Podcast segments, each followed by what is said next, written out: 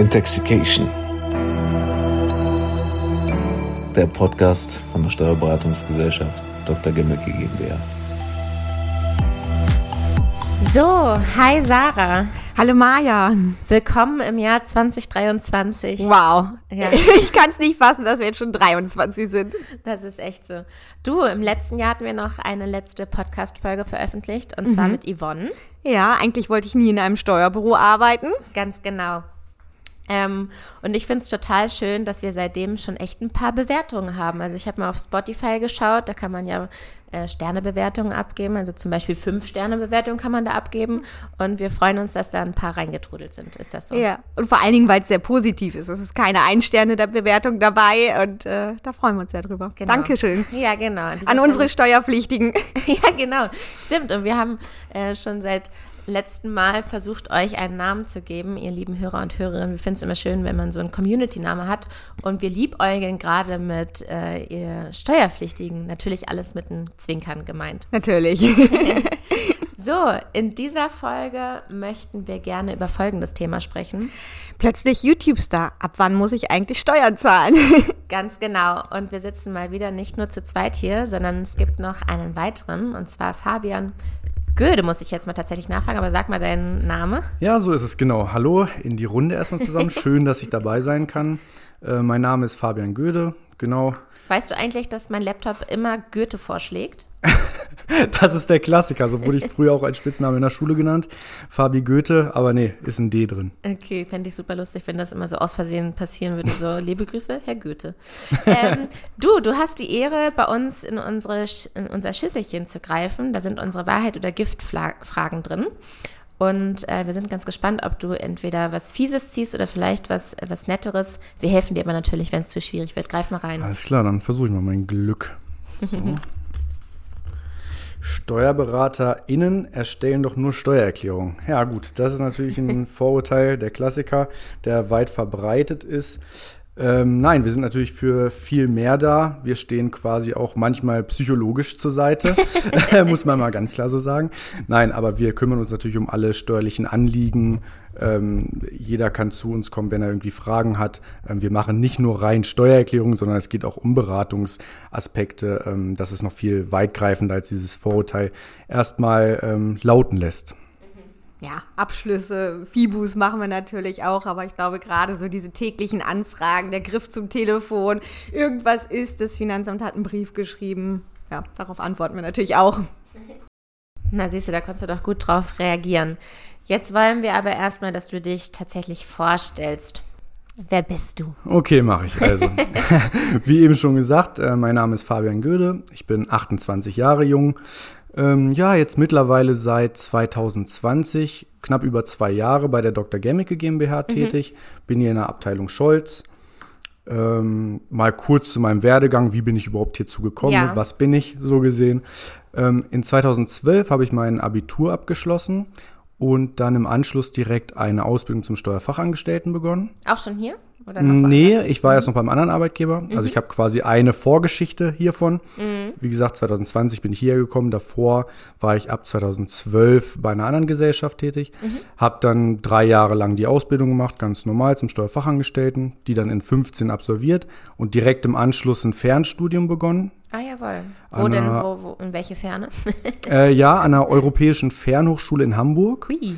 Genau, da war es der Studiengang Wirtschaftsrecht, den habe ich dann halt nebenberuflich gemacht. Also ich habe ganz normal weiter gearbeitet und dann am Wochenende in der Freizeit dann halt ähm, quasi mir selbst so die Studienaspekte ähm, beigebracht und dann halt immer laufend Prüfungen Hab ich abgelegt. Echt Hochachtung vor so einer Doppelbelastung. Also Ja, es cool. war manchmal auch schon nicht so einfach, auch zeitlich alles so in den Griff zu kriegen. Mhm. Und dann denkt man manchmal auch so zwischendrin, boah, jetzt habe ich echt gar kein Leben mehr. Schnauze voll. Äh, Schnauze voll. Aber nein, man zieht es dann irgendwie durch, zieht Mhm. sich dann meistens ein bisschen länger als so ein klassisches Präsenzstudium. Aber ich glaube, nach viereinhalb Jahren war ich dann in etwa dann auch damit durch Ja. mit dem Bachelor. Ähm, genau, habe dann ähm, hier bei der Dr. Gemmeke GmbH angefangen und ähm, habe dann im Vorjahr. Hast du 2000 dich einfach beworben? Hast du eine Ausschreibung gesehen? ja, genau, genau. Also ich war dann letztlich, boah, lass mich mal kurz überlegen, acht Jahre bei der ersten Gesellschaft. Man wollte dann auch irgendwie mal was Neues sehen, ne? Neue Gesichter, Ja. neue Fälle, neue Herausforderungen, mal was anderes im Leben. Ne? Ja. Also ich war jetzt nicht so der Typ, wo ich dann bei der ersten Gesellschaft gesagt hätte, okay, da bleibe ich jetzt noch 40 Jahre. Ich will mal was Neues sehen. Ne? Ja, schön, dass du jetzt hier bist. Jetzt möchte ich natürlich auch hören, äh, Sarah und ich stellen uns ja jedes Mal vor und du hast es noch nicht gemacht. Sag dann noch einmal, Sarah, ähm, wer du bist und bei welchem Podcast wir hier gelandet sind. Genau, ich bin Sarah Brüning, äh, Steuerberaterin, Gesellschafterin bei der Dr. Gemmicke GmbH und ihr hört gerade unseren Podcast Intoxication. Ganz genau und mittlerweile schon auch die dritte Folge in der ersten Staffel, total cool. So, wir hatten heute ja, ich, ich liebe unser Thema heute, äh, plötzlich YouTube-Star und äh, ich denke da an einen Kandidaten, der ganz ahnungslos vorm Laptop sitzt und auf einmal geht ein Video viral und er scheint damit Geld zu verdienen. Wann würdet ihr sagen, muss dieser arme Mokel, der noch in seinem verstaubten Kinderzimmer sitzt, äh, Steuern zahlen? Ja, also Maja, das ist erstmal eine sehr gute Frage. Das Beispiel äh, greife ich auch gern mal auf. Ähm, es ist ja so, dass wir aktuell auch in so einer digitalen Welt leben, dass es häufig mal dazu kommen kann, wenn man hobbymäßig irgendwie Videos erstellt, sei es YouTube, Instagram, TikTok, keine Ahnung, ähm, dass man sich dann irgendwann vielleicht mal, wenn Einnahmen reinkommen, äh, die Frage stellen muss, okay, wann bin ich überhaupt steuerpflichtig? Ne? Und grundsätzlich muss man das erstmal differenzieren in die Ertragssteuern, also einkommenssteuerlich, gewerbesteuerlich und dann die Umsatzsteuer. Ähm, wann bin ich da jeweils steuerpflichtig? Ich greife ganz gerne dein Beispiel mal auf. Ich ähm, ergänze noch ein paar Informationen ähm, und sage jetzt mal, okay, es befindet sich quasi eine junge Person, meinetwegen 18 Jahre, direkt nach dem Abitur, entspannt, hat erstmal nichts zu tun, geht keine weitere Tätigkeit an, ähm, hat sonst keine Einkünfte, ist ledig, noch nicht verheiratet, äh, mit Wohnsitz in Deutschland und macht jetzt hobbymäßig Videos und die ersten Aufträge kommen rein. Da muss man sich erstmal sagen, alles klar, der ist hauptberuflich jetzt in diesem Tätigkeitsfeld und ähm, besteht da grundsätzlich eine Gewinnerzielungsabsicht. Hat er vor, nachhaltig in Zukunft Gewinne zu erzielen? Wenn das zu bejahen ist, okay, dann ist man in den häufigsten Fällen in der Konstellation bei einem gewerblichen Handeln, also Einkünften aus Gewerbebetrieb einkommensteuerlich. Und ähm, es gibt grundsätzlich den sogenannten Grundfreibetrag. Der variiert, wenn man jetzt eine Einzelperson ist, die jetzt ähm, ledig ist, ähm, gibt es den Grundfreibetrag in Höhe von 10.000 Euro. Wenn ich jetzt aber zum Beispiel heiraten würde, würde sich gehen der... Gehen wir mal davon aus, der ist wirklich noch ja, okay, jung und verheiratet. Dann gehen wir von den 10.000 Euro aus. Ähm, dann wäre das quasi noch steuerbefreit. Alles darüber hinaus wäre dann steuerpflichtig und auch abgabepflichtig hinsichtlich der Einkommensteuererklärung. Mhm.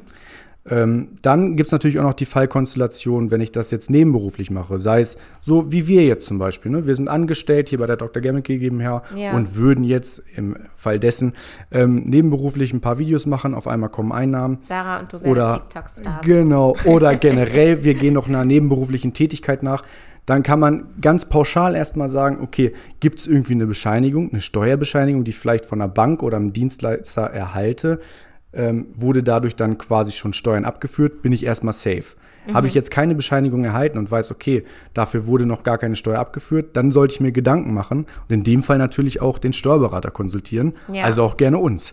Also dann ist der Punkt, wo man sagen muss, okay, ja. da muss ich mal nachforschen. Da käme es dann eventuell dazu, dass ich auch schon entsprechend abgabepflichtig bin und dass die Einnahmen dann entsprechend versteuert werden müssen nach dem Einkommensteuergesetz. Ich würde jetzt eigentlich gerne wissen, ob hier schon so einige YouTube-Stars sind, aber das dürft ihr bestimmt nicht, dürft ihr bestimmt nicht verraten. Also ich wüsste persönlich von keinem, den wir haben. Wüsstest du wen? Äh, nee, so ad hoc jetzt auch nicht. Aber wer weiß. Bin mir sicher, ihr verheimlicht mir das nicht, dass ich hier jetzt jeden Tag rate, ob ich hier irgendeinen Riso oder wie sie alle heißen, hier auf einmal in Hannover bei Dr. Gemmeke sehe. Gut, okay, ja, danke für die Aufdröselung. Du guckst so, es gibt noch Ergänzungen. Ja, genau. Also wie ich eingangs gesagt habe, man muss es halt ein bisschen differenzieren. Das war jetzt die einkommenssteuerliche Seite. Dann geht es natürlich auch ähm, hin zur Gewerbesteuer. Ähm, wenn man jetzt, wie in unserem Fall gerade ausgeführt, Einkünfte aus Gewerbebetrieb ähm, bezieht, dann sind diese Einkünfte auch immer gewerbesteuerpflichtig.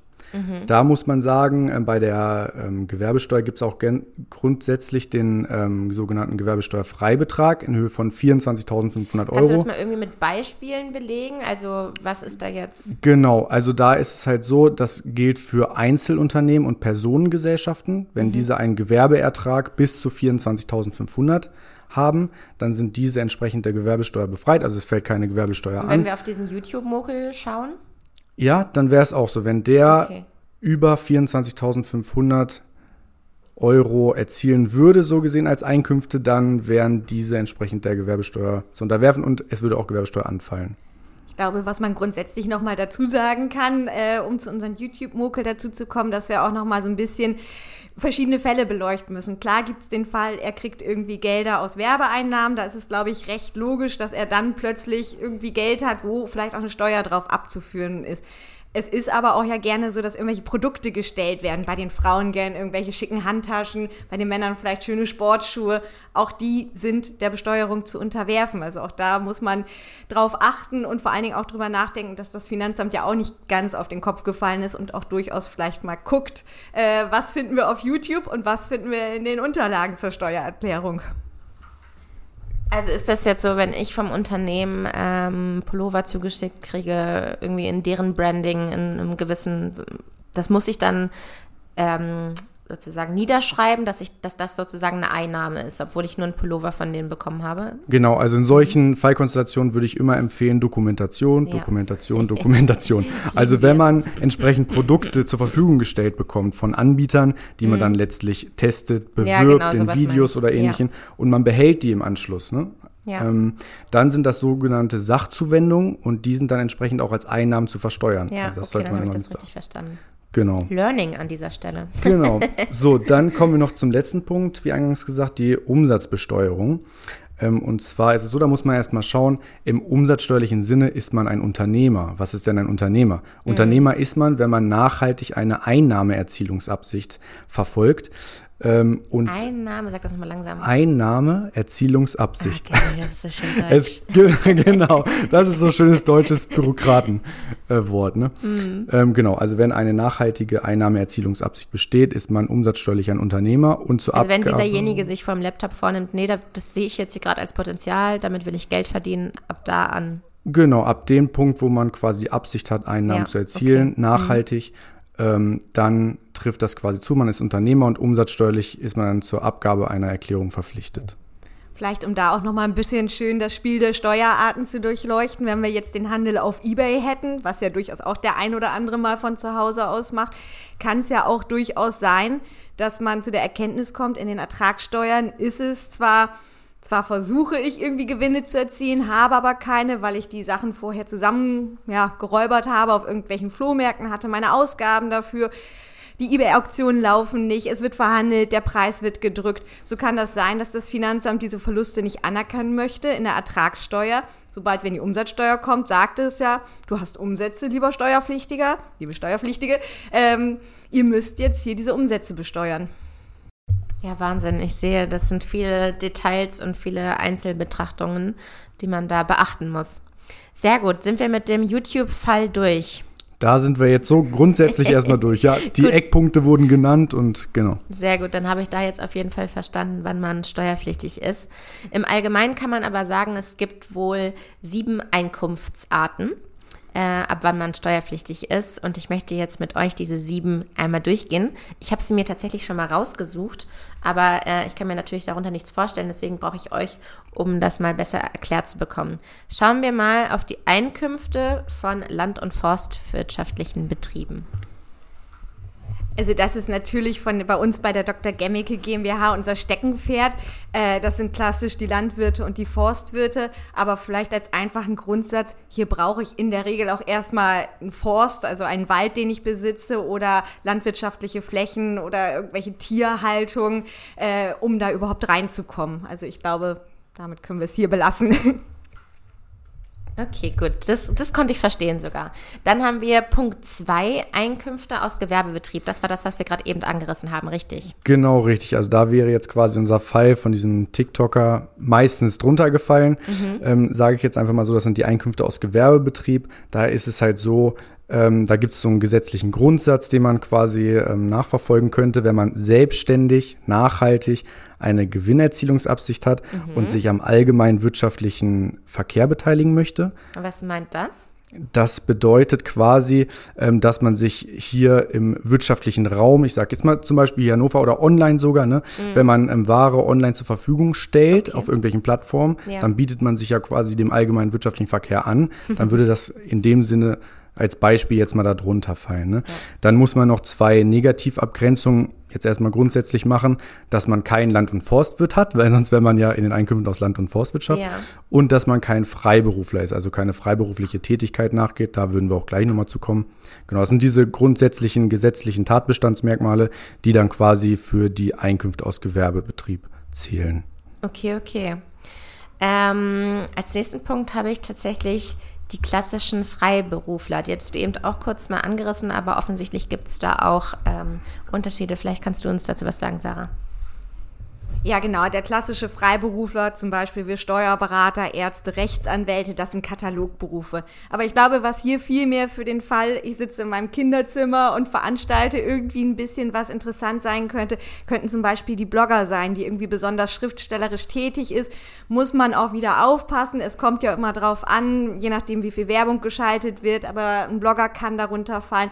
Oder wir können auch unter bestimmten Umständen den DJ darunter fallen, der zum Beispiel, wenn er jetzt nicht nur die Lieder nacheinander abspielt, sondern sich da künstlerisch austobt, die Lieder schwungvoll miteinander verbindet, dass er auch da irgendwie in diese künstlerische Tätigkeit reinkommt. Und vielleicht muss man dafür ergänzen, die, weil viele fragen sich ja bestimmt, wo ist denn jetzt der Unterschied zum Gewerbebetrieb? Der Unterschied geht nach hinten raus. Wir haben keine Gewerbesteuer, wie der Name vielleicht sagt, weil wir haben keinen Gewerbebetrieb. Finde das echt erstaunlich, dass es teilweise an so Kleinigkeiten liegt, ne? dass der DJ, der eben nicht nur die Playliste abspielt, sondern vielleicht noch an irgendwelchen Übergängen zaubert, dass er dann in eine andere Kategorie, Kategorie rutscht. Also das ist irgendwie echt äh, ja spannend. Ähm, wir sind schon bei den Einkünften aus nicht selbstständiger Arbeit. Fragezeichen habe ich dahinter. Was, was, was heißt das? genau, also das ist so eigentlich der Klassiker, ne? wenn man sich ganz normal grundsätzlich im Angestelltenverhältnis äh, befindet, man hat einen Arbeitsvertrag, ähm, dann läuft man quasi in die Einkünfte aus nicht selbstständiger Arbeit und da kommen wir jetzt quasi auch zu den restlichen vier Überschusseinkünftarten, wie man sie quasi so schön nennt. Ähm, grundsätzlich was dazu noch zu sagen, ja, ähm, zu den Werbungskosten, es gibt einen Arbeitnehmerpauschbetrag, der sich seit 2022 auf 1200 Euro erhöht hat. Dem wird quasi jeder Steuerpflichtige ähm, gerecht und das wird vom Finanzamt immer anerkannt. Ansonsten, wie gesagt, Angestelltenverhältnisse, Einkünfte daraus landen dann in dieser Einkunftsart. Okay, ja. Witzig, dass man sagt, nicht selbstständige Arbeit, anstatt einfach zu sagen von Arbeitnehmern. Na gut, Einkünfte aus äh, Kapitalvermögen. Ja, hier sind wir auch wieder in einem Fall, wo wir tendenziell ja irgendwie eine Steuerbescheinigung von der Bank kriegen. Also wir haben unser kleines Depot, wo wir ein bisschen mit Aktien handeln, ETFs e anlegen oder wir haben unser Sparkonto, wo es ja vielleicht bald auch wieder Guthabenzinsen gibt. Da kümmert sich die Bank darum, die führt die Steuer ab, gibt uns eine Bescheinigung. Wir sind tendenziell fertig. Dann gibt es aber auch vielleicht noch die Neo-Broker, wo wir ein bisschen überlegen müssen, was ist denn jetzt hier, wo sitzt der Neo-Broker? Wenn wir jetzt irgendwie einen inländischen äh, Neo-Broker haben, ist er auch verpflichtet, diese Steuerbescheinigung auszustellen. Ich kann mir natürlich viel vorstellen, viele sind Fuchs und sagen, ach, Steuer, ich suche mir einen Neo-Broker, das Internet macht es möglich im Ausland und komme um die deutsche Kapitalertragssteuer dann rum oder um die Einkommensteuer. Aber nein, hier, wenn man hier in Deutschland wohnt und ansässig ist, dann unterliegen alle Einkünfte der deutschen Einkommensteuer und auch diese Einkünfte sind steuerpflichtig, sodass dann wirklich ein guter Steuerberater notwendig ist, der einem das dann ordentlich deklariert. Ja, ich, ich frage mal für die äh, lieben Steuerpflichtigen, die hier zuhören und stelle mich gerne ähm, äh, so da, als würde ich das nicht wissen. Was sind denn Neo-Breaker? Broker? ja, Neo-Broker erstmal grundsätzlich gesagt, das sind diese ausländischen Broker, also Handelsplattformen für Wertpapiere, wie mhm. man sie kennt, Trade Republic, Bison, wie sie nicht alle heißen, wo man dann quasi online die Wertpapiere einkaufen, halten, verkaufen kann.